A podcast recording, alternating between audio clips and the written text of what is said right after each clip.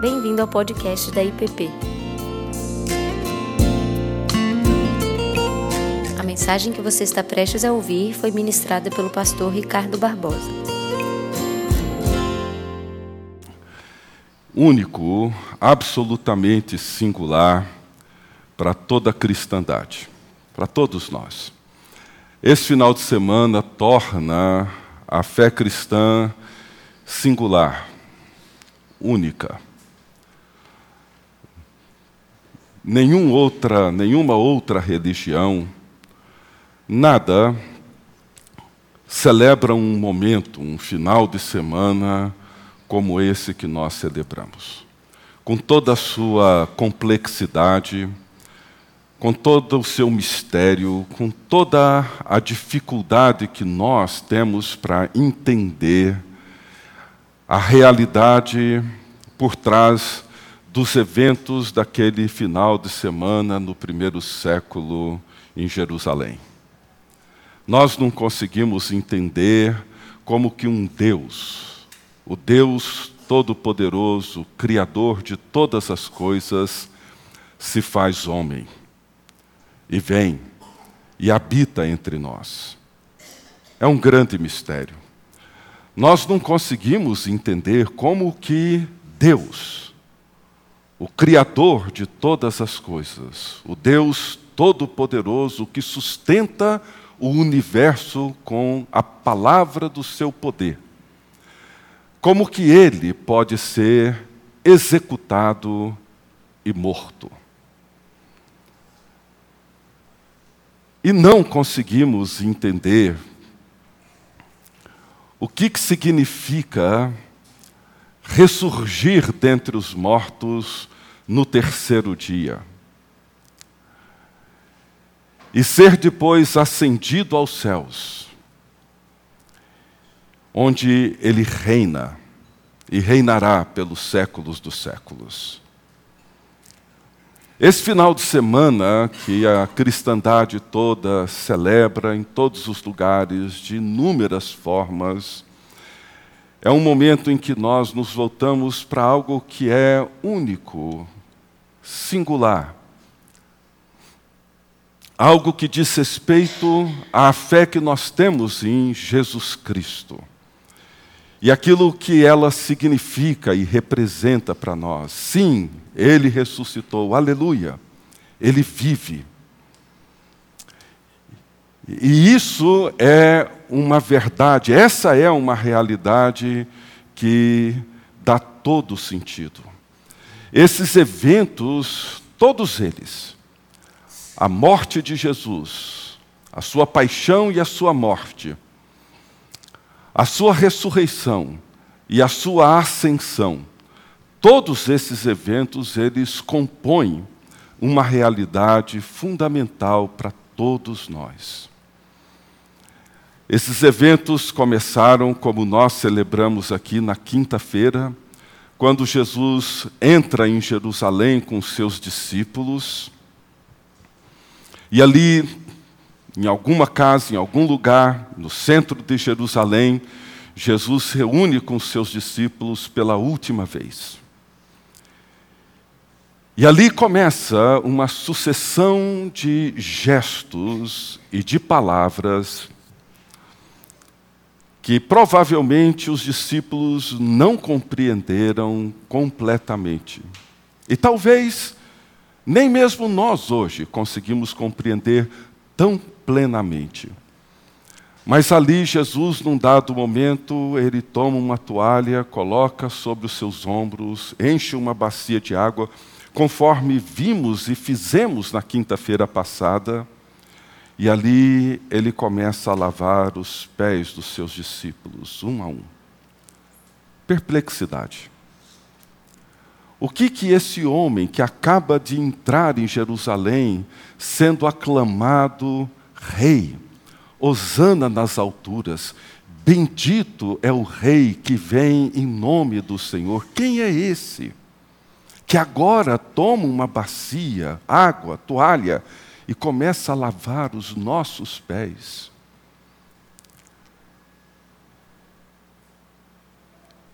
E logo depois Jesus celebra com eles a ceia. Era véspera da Páscoa, era o início da Páscoa judaica. Essa festa em que os judeus celebravam a libertação do cativeiro egípcio. E eles estavam se preparando para essa Páscoa e Jesus então toma a ceia com os seus discípulos, dando um significado que eles nunca haviam pensado antes. Enorme perplexidade. E ele começa então a se despedir dos seus discípulos, dizendo que ele voltava para o Pai, que ele veio do Pai e que agora ele volta para o Pai mas que não os deixaria órfãos, que haveria de enviar um outro consolador, para que eles pudessem prosseguir no mesmo caminho que Jesus mesmo havia trilhado. Mais perplexidade. Essas coisas, elas precisavam, precisariam de tempo para serem compreendidas, digeridas.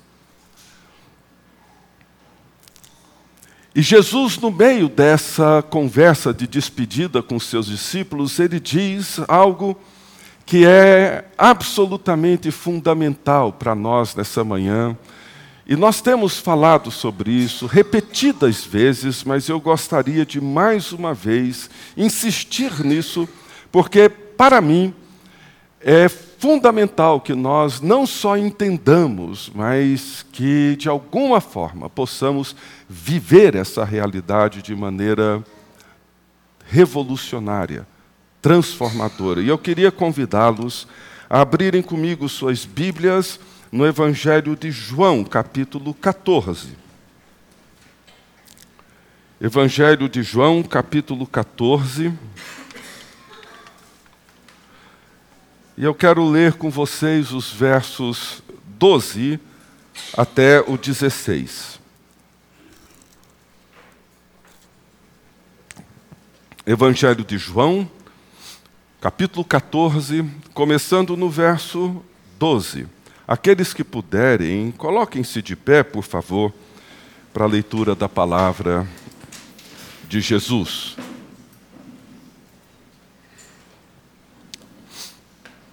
Em verdade, em verdade vos digo, que aquele que crê em mim fará também as obras que eu faço, e outras maiores fará, porque eu vou para junto do Pai. E tudo quanto pedirdes em meu nome, isso farei, a fim de que o Pai seja glorificado no Filho. Se me pedirdes alguma coisa em meu nome, eu o farei. Se me amais, guardareis os meus mandamentos. E eu rogarei ao Pai, e ele vos dará outro consolador, a fim de que esteja para sempre convosco. Até aí. Deus bendito, abençoa-nos na meditação da tua palavra, para que ela se torne viva e poderosa em cada um de nós. No nome de Jesus. Amém. Podem assentar. Em verdade, em verdade vos digo: aquele que crê em mim, fará também as obras que eu faço, e outras maiores fará. Aquele que crê em mim, fará as obras que eu faço, e outras maiores fará. Você já parou para pensar nisso? O que Jesus está dizendo é que, se olharmos para tudo o que ele fez, ele está dizendo: olha, tudo isso que vocês me viram fazendo, vocês farão. E farão coisas ainda muito maiores. Nós, discípulos de Jesus, nós, discípulos de Jesus que reúnem aqui na IPP, faremos aquilo que Jesus fez. Se pensarmos nos milagres apenas de João, que João relata, podemos lembrar da transformação da água em vinho no milagre de Caná da Galileia. Faremos isso e coisas maiores do que essas? Maior do que levantar um paralítico 38 anos sem poder andar e fazer com que ele ande, maior do que isso? ressuscitar Lázaro, trazer um morto da sepultura e trazê-lo de volta à vida, maior do que isso. Com cinco pães e dois peixes, alimentar uma multidão de milhares de pessoas, coisas maiores do que essas. Faremos o que ele fez e faremos coisas maiores do que ele fez.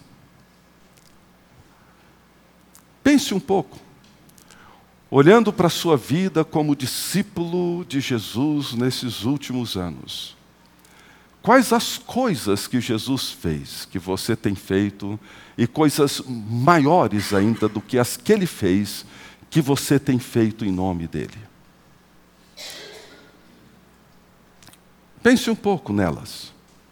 Você consegue elencar algumas, nomear coisas que você tem feito, situações que você tem vivido, que você pode dizer são iguais ou são maiores, muito maiores do que todas aquelas que Jesus fez?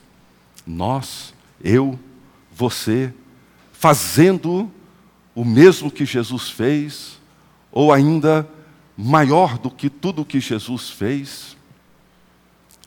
Essa é a palavra de Jesus. Em verdade, em verdade vos digo que todo aquele que crê em mim fará também as obras que eu faço e outras maiores fará.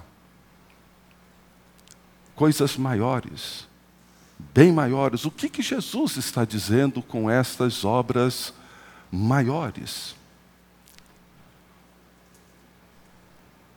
Como é que nós podemos entender isso? Se cremos na palavra de Deus e se cremos que Jesus é o Senhor, e se cremos que o que ele diz é a verdade, de que maneira isso é compreendido por nós e mais, de que maneira isso é vivido por nós? Todo aquele que crê em mim fará as obras que eu faço e outras maiores fará. É fantástico ouvir isso. Mas Jesus coloca uma cláusula, e isso é fundamental para a gente entender. E a cláusula é a seguinte: por que eu vou para junto do Pai?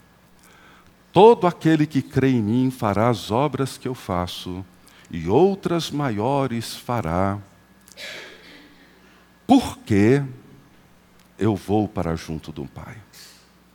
Esse porquê, essa afirmação de Jesus que dá significado para essa promessa, é a razão pela qual nós estamos aqui nessa manhã.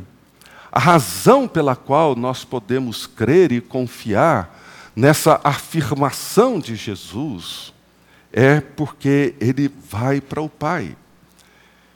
E de que forma essa ação de Jesus lança luz sobre a sua promessa?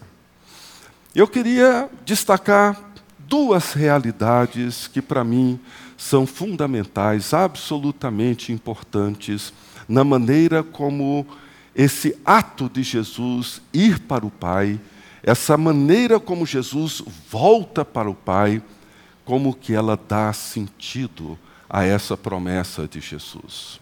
A primeira delas é aquilo que Paulo chama de nova criação.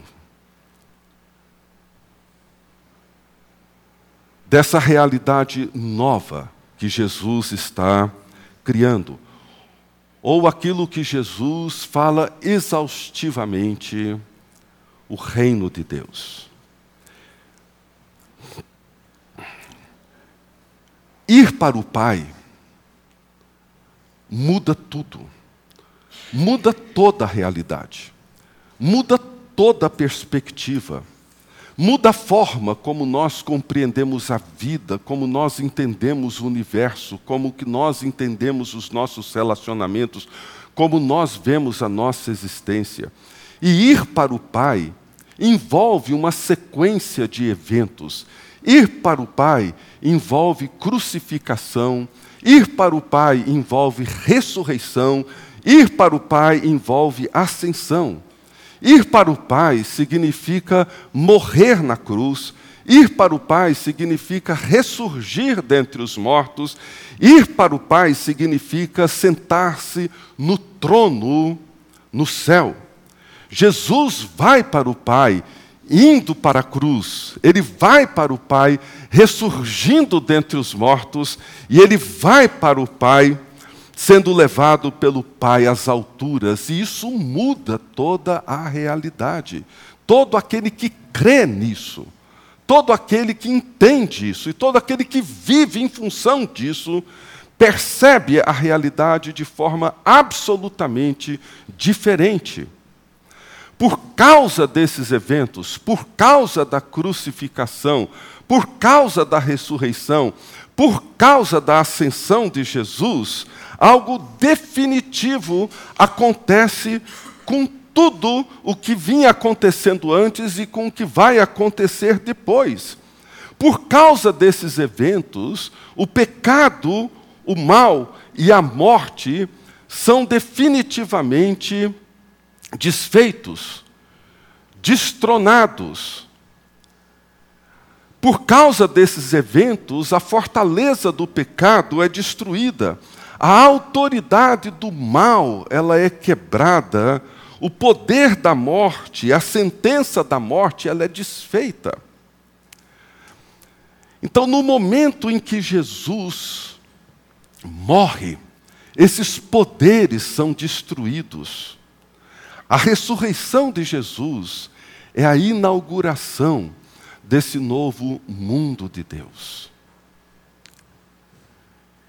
E na sua ascensão, Jesus assume a sua autoridade sobre o céu e sobre a terra. Toda a autoridade me foi dada no céu e na terra. Isso muda tudo.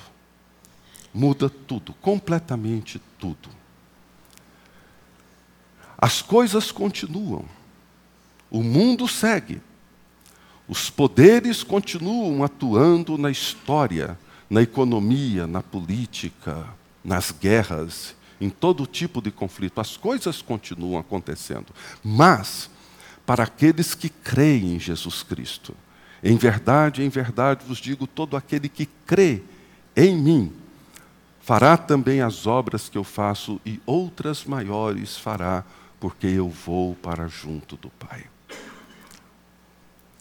E isso é uma verdade extraordinária.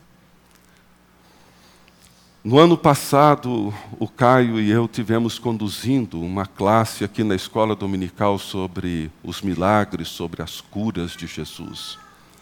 E uma das coisas que tanto o Caio quanto eu repetimos exaustivamente em todas as aulas é que todos os milagres de Jesus, todos os grandes feitos de Jesus, eles traziam consigo não apenas um fato físico, concreto, pontual, mas eles apontavam para uma realidade muito mais ampla, muito mais profunda, uma realidade muito maior do que aquele fato específico, pontual, de um cego voltar a ver, de um paralítico voltar a andar.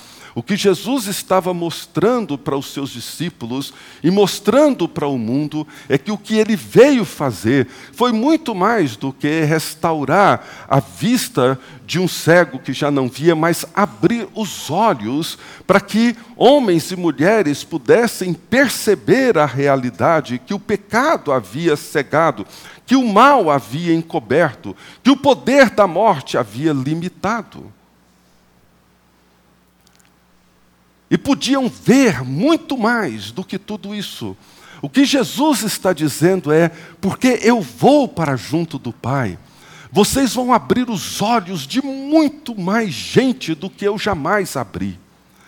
Vocês irão fazer com que muitos outros levantem das suas paralisias e caminhem para um mundo real e verdadeiro, como eu nunca fiz. Eu fiz isso com algumas pessoas, vocês irão fazer com dezenas, centenas de milhares de milhares.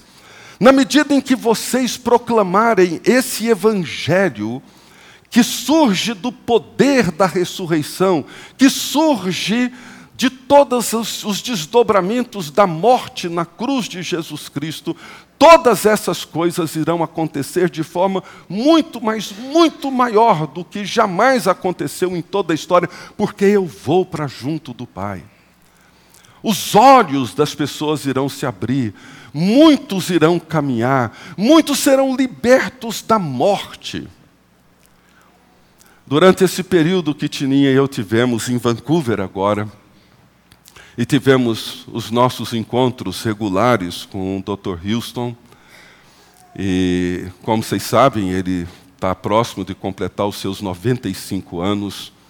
E nunca nós o vimos tão empolgado, tão animado. E nos recebia para o café da manhã, almoço, jantar, ele cozinha, ele faz tudo. Convidou todos os brasileiros que estão estudando para ir passar o fim de ano na sua casa. O pessoal propôs ajudá-lo com a ceia. Ele disse: Não, eu faço tudo sozinho, pode deixar. Preparou a ceia. Ele sozinho, não tem empregada, é viúvo. E ele fazendo estudo, escrevendo cinco livros, dando aulas. Diz que nunca viajou tanto quanto tem viajado esses dias. Está saindo agora semana que vem, vai à Suíça, vai à Itália, vai à Espanha, vai a Lisboa, Inglaterra, Escócia, dando palestras em todos esses lugares, volta a dar dois cursos lá, entrega alguns livros que ele está trabalhando. Chegamos na casa dele, a mesa abarrotada de livros, uma confusão enorme, mas ele numa empolgação. E um dia jantando eu perguntei para ele o que que mantém o senhor tão intenso e tão ativo a essa altura da vida. Ele olhou para mim e disse: Eu já disse para você, eu sou livre. Eu me tornei um homem livre. O que, que isso significa? Significa que o poder da morte, significa que o poder do pecado, significa que o poder do mal não tem mais autoridade sobre aquele que crê em mim. Vocês estão entendendo? Vocês farão o que eu faço e outras coisas maiores vocês farão, porque eu vou para o Pai.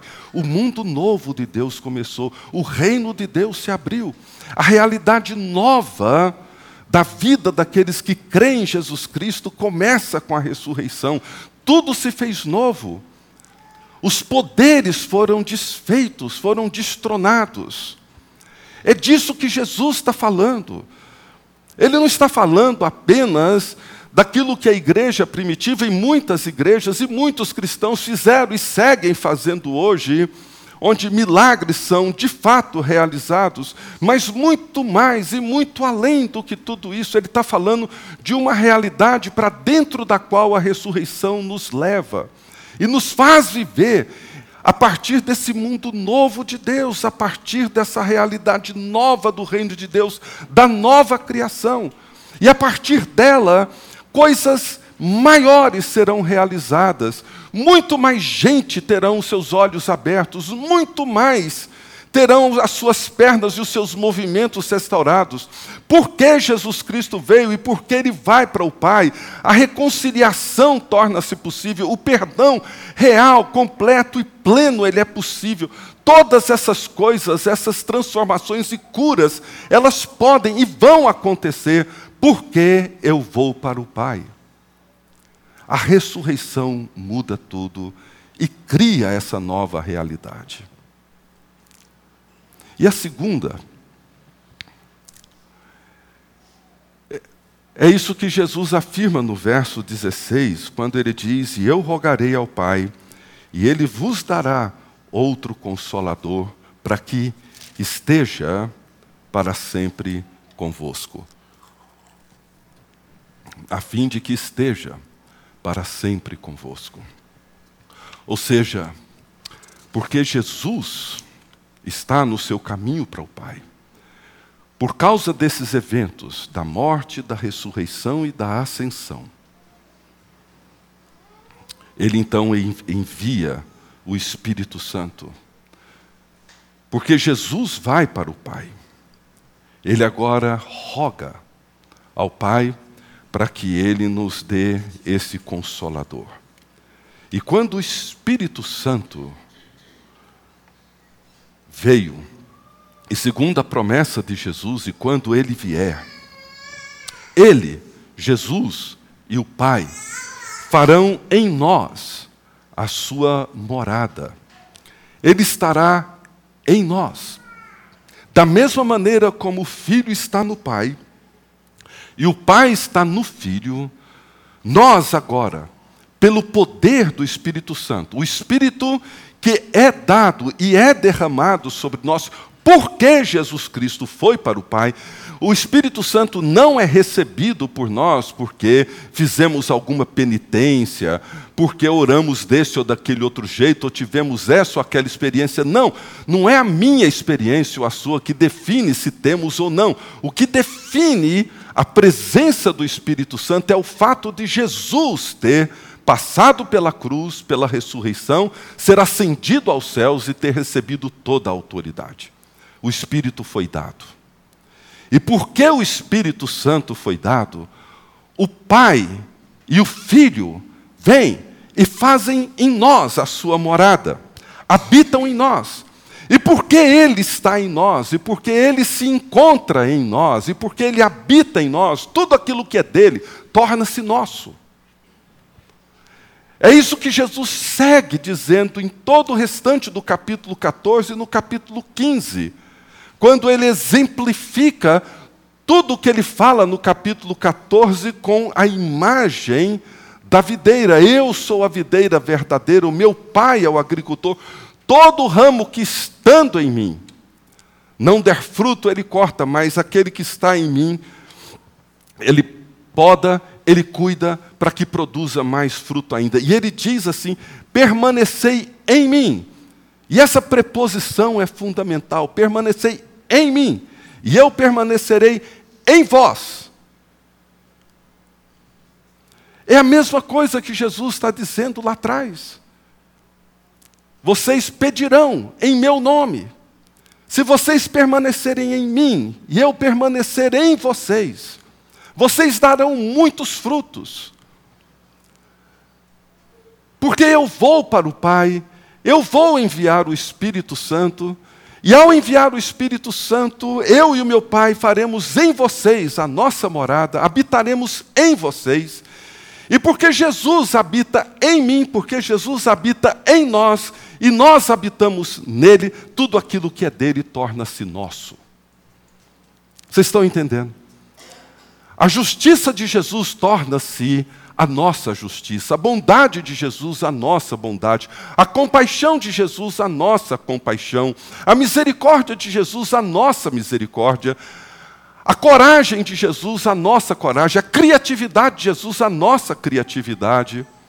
Tudo aquilo que pertence a Jesus torna-se nosso. Jesus vem e habita em nós. Essa é a obra do Espírito Santo. A obra do Espírito Santo é tornar a presença de Jesus viva e real dentro de cada um de nós. Seremos como Jesus. Faremos as mesmas obras e outras maiores, nós podemos crer nisso. As obras maiores são a proclamação e a realidade de que é possível viver a partir da grande obra de Jesus. Obras maiores são o anúncio e a aplicação dos benefícios da grande obra de Jesus Cristo. Anunciar e aplicar e vivenciar as bênçãos da vitória de Jesus Cristo, apresentar ao mundo aquilo que Jesus Cristo realizou através da cruz, através da sua morte, da sua ressurreição e da sua ascensão, e trazer para o mundo presente a realidade de que o reino de Deus já está entre nós. O livro de Atos é cheio dessas histórias. E quando lemos a história do cristianismo, nós encontramos inúmeras histórias que vão mostrando que porque ele ressuscitou, porque ele foi para o Pai, e porque ele derramou sobre nós o seu Espírito Santo, se cremos nisso, faremos as obras que ele faz, ou que ele fez, e outras maiores faremos. Você crê nisso? Você crê que isso é uma realidade possível hoje, aqui e agora? Isso que nós estamos celebrando hoje, porque Ele ressuscitou. Porque Ele morreu, ressuscitou e foi ascendido aos céus. Porque Ele pagou o preço pelos nossos pecados. Porque Ele venceu o pecado, o mal e a morte. E porque Ele recebeu toda a autoridade no céu e na terra. Porque todos esses eventos aconteceram. E por que ele foi para o Pai? E nos deu o seu Espírito Santo, essas duas realidades se tornam presentes. O novo mundo de Deus, a nova criação, o reino de Deus, ele está presente. As coisas estão aí, os poderes continuam se debatendo para se manterem de pé. Mas o reino de Deus foi estabelecido definitivamente com a morte, a ressurreição e a ascensão de Jesus Cristo. E porque ele foi para o Pai, ele nos enviou o Espírito Santo. O Espírito Santo que torna real a presença de Jesus em nós e torna real tudo aquilo que pertence a Jesus. Tudo aquilo que é dele é nosso, é meu, é seu. Ele habita em nós. E porque ele habita em nós, podemos fazer as coisas que ele fez e outras muito maiores. Você crê nisso? Em verdade, em verdade vos digo: todo aquele que crê em mim viverá assim se você crê. É assim que tem que ser sua vida. Vamos curvar nossas cabeças e orar mais uma vez. Deus bendito, muito obrigado, Senhor, por essa grande dádiva. Te louvamos, ó Deus, pela morte de Jesus na cruz do Calvário porque ali todo preço, toda dívida do pecado, do mal, da morte foram definitivamente quitados. Já não resta mais condenação para aqueles que estão em Cristo Jesus. Ó Deus, louvado seja o teu nome, porque ali todo o nosso pecado foi perdoado o poder do mal foi desfeito, a autoridade da morte foi quebrada. Te louvamos pela ressurreição. Te louvamos, ó Deus, porque ela abriu os nossos olhos para essa nova realidade, como abriu os olhos dos discípulos de Emaús, como abriu os olhos de Maria como abriu os olhos de tantos outros. Como tem ajudado a Deus a percebermos a realidade de uma maneira completamente diferente, a perceber o universo, a perceber a vida, a perceber os nossos relacionamentos de uma maneira completamente diferente. Porque Jesus ressuscitou e porque Ele foi para o Pai, podemos sim provar o perdão, não apenas o perdão que o Senhor nos oferece, mas estender esse perdão a todos aqueles que nos ofendem e viver de maneira plena e completa a ressurreição e a reconciliação. Ó Deus, nós te louvamos, porque fomos já ressuscitados em Cristo Jesus. Já participamos dessa realidade. Ó Deus, que esse dia e todos os dias que se seguirão, possamos viver essa alegria do teu reino já presente, do teu mundo já estabelecido, do Espírito Santo já presente em nós e de toda a vida de Jesus transbordando, de forma que cada um de nós possa produzir os frutos, gerar os frutos que são próprios dessa realidade magnífica, extraordinária que o Senhor nos oferece. Recebe, ó Deus, a nossa gratidão. É o que nós te pedimos no nome de Jesus. Amém.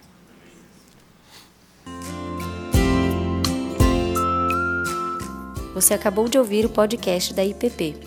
Para saber mais, acesse nossa página em www.ippdf.com.br.